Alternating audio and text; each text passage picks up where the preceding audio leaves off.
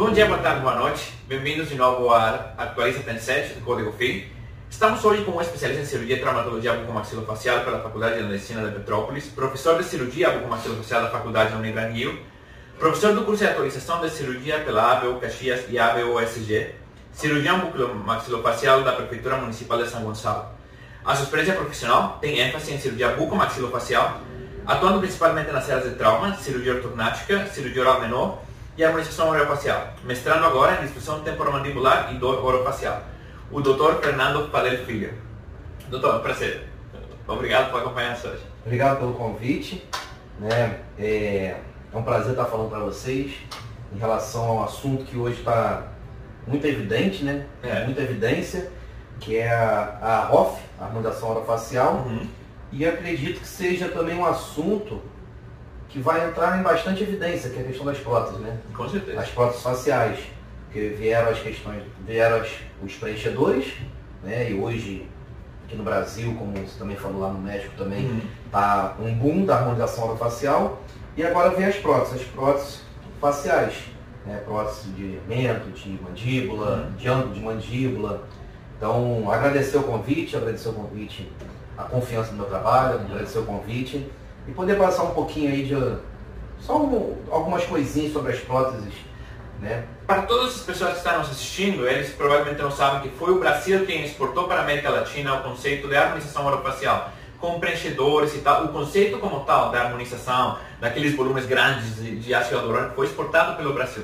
Então não é estranho que a harmonização orofacial definitiva também Brasil seja a meca dela. Enquanto a cirurgia bucomaxilofacial, além da trauma, da cirurgia de trauma, da cirurgia ortognática, da cirurgia menor, na harmonização orofacial, qual é a atuação do cirurgião bucomaxilofacial? Então hoje, né, na harmonização orofacial, eu até tenho um- uma opinião que existe a harmonização orofacial clínica, vamos falar assim, né? E existe a harmonização orofacial cirúrgica, a ROF cirúrgica que as Uhum. pessoas falam. né? Então quais são as ROF cirúrgicas que a gente pode falar que na teoria o cirurgião maxilofacial vai empenhar muito bem? Que se- seria hoje, pelo menos aqui no Brasil, lipoaspiração instrumental, a cirurgia de remoção da bola de Bichat, que é a Uhum. cirurgia de bichectomia, a cirurgia de lift, Uhum. né, que é everter o vermelhão do lado, e hoje, né, entrando em evidência, a cirurgia das próteses faciais, né, que é uma cirurgia feita intraoral.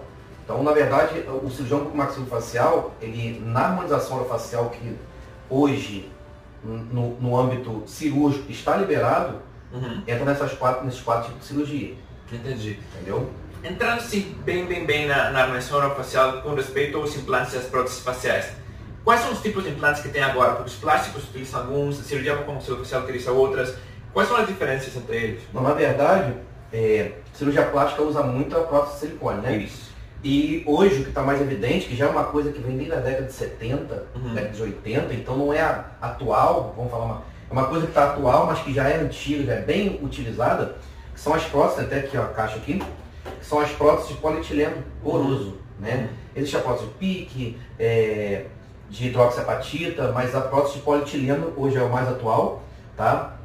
Que são próteses que são é, implantadas intraoral, Uhum. né, acessos intraorais, né, é, tem algumas vantagens em cima da prótese de silicone, mas hoje praticamente no mercado, respondendo sua pergunta, existe a prótese de silicone, Uhum. tá, e a prótese de polietileno poroso. Quais seriam as vantagens do polietileno poroso sobre o silicone? Então, tem até, acho que muitas, né? A prótese de silicone é colocada extraoral, né? Uhum. Então, você faz um acesso, na teoria você faz uma cicatriz no paciente. Tá? Então, na parte estética, em termos de pele, cicatriz. Na, na prótese de polietileno, você faz uma, uma, uma... Você coloca a prótese intraoral. Então, a gente faz um acesso intraoral. Outra coisa, a prótese de silicone causa muita reabsorção óssea, Uhum. né? Porque ela fica ali, ela não fica presa, Uhum. ela, na verdade, alguns cirurgiões até fazem mais aplicaturas com fibra, Ah. né? E ela faz uma pressão no osso que a longo prazo, a longo tempo, ela faz uma reabsorção óssea. Uhum. Então isso também é uma- um, um- um- uma- um ponto negativo à prótese de silicone. A prótese, a prótese polietileno, ela é justa óssea, ela é colocada sobre o osso. Uhum. E outra coisa, ela também ela é parafusada. Entendi.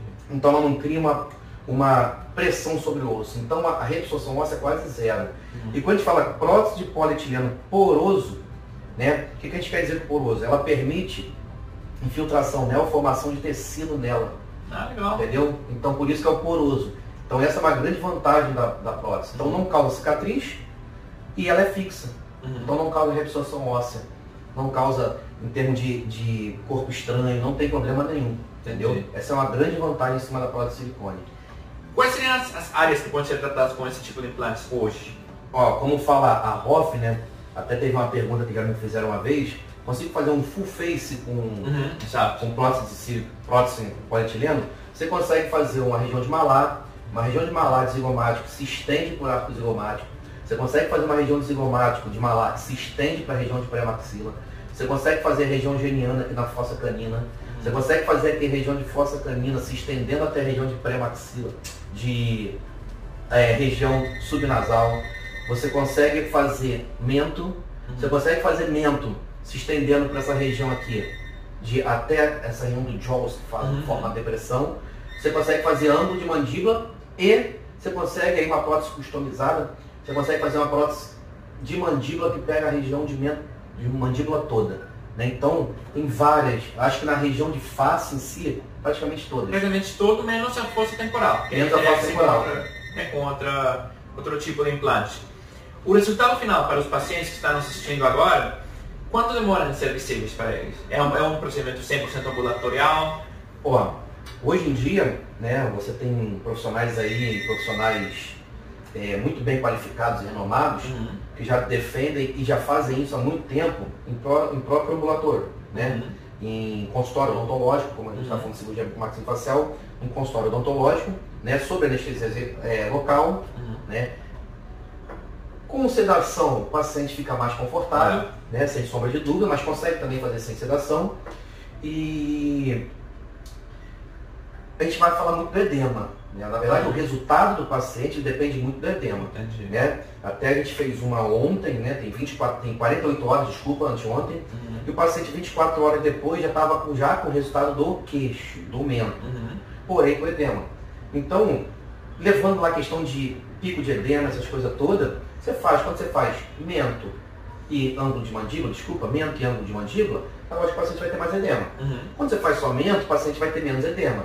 Mas bota aí, que a gente pode fazer uma drenagem facial, Sim. pode fazer, né, hoje em dia tem as questões de medicações pré e pós-operatórias, né, orientações pós-operatórias, Uhum. mas pode botar aí 30, 20, 30, até mesmo 45 dias, o paciente já tem uma regressão do edema 100%. Mas então tá ótimo, né? A harmonização orofacial com injetável, se eles falam, é, não falam, né? Mas assim, são 10 dias, edema e tal. Aham. Mas ser um mês, é a mesma coisa. É, hein? com certeza, porque hoje você tem o uso dos corticoides pré-operatórios, Uhum. Tem os, outros- os usos anti-inflamatórios não esteroidais pós-operatórios, você tem hoje a questão da drenagem facial. Então, e outra coisa também, a gente está falando de mento e mandíbula. Sim. Você vai fazer região de fossa canina, né?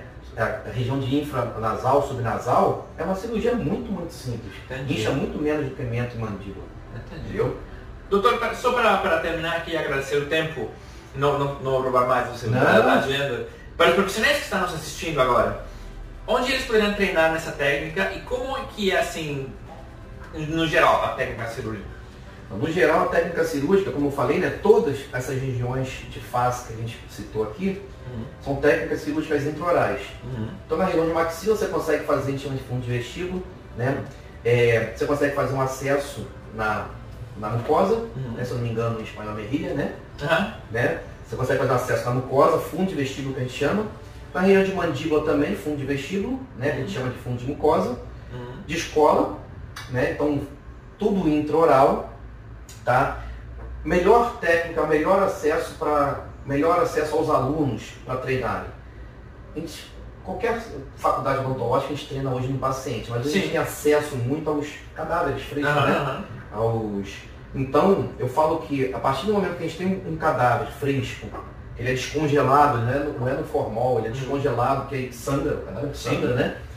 Então, se, os- se os alunos tiverem acesso ao, ao cadáver, para treinar acesso cirúrgico, não tem coisa melhor. Entendi. Não, não existe coisa melhor.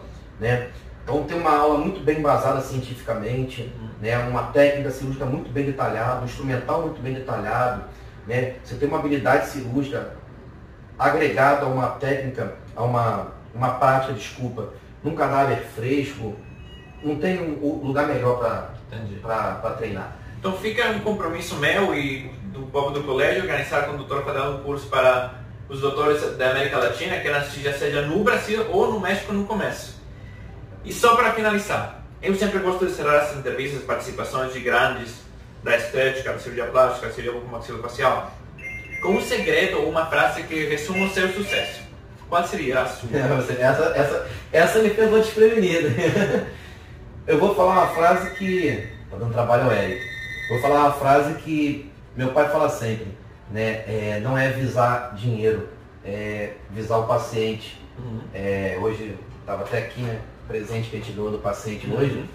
E na verdade é ver o melhor paciente. É, não é botar dinheiro na frente, é saber o que é melhor paciente, a gente se colocar no lugar do paciente. A gente se colocando no lugar do paciente, a gente vai ver o melhor paciente. Isso que a gente vê o melhor paciente, o sucesso vem, o dinheiro vem. Uhum. Né? diferente do que as pessoas hoje têm, têm almejado, o dinheiro rápido, uhum. né? o dinheiro rápido vai embora rápido.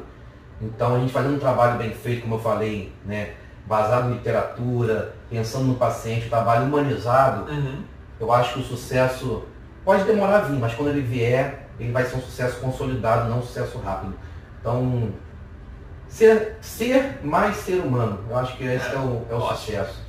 Doutor, muito, muito obrigado. Eu que agradeço. Ser mais ser humano, é, ir aos poucos, aí fica a dica, né? É verdade. E até a próxima. Obrigado, tá? Se Deus quiser. Obrigado a vocês. Bom dia, boa tarde, boa noite e até a próxima.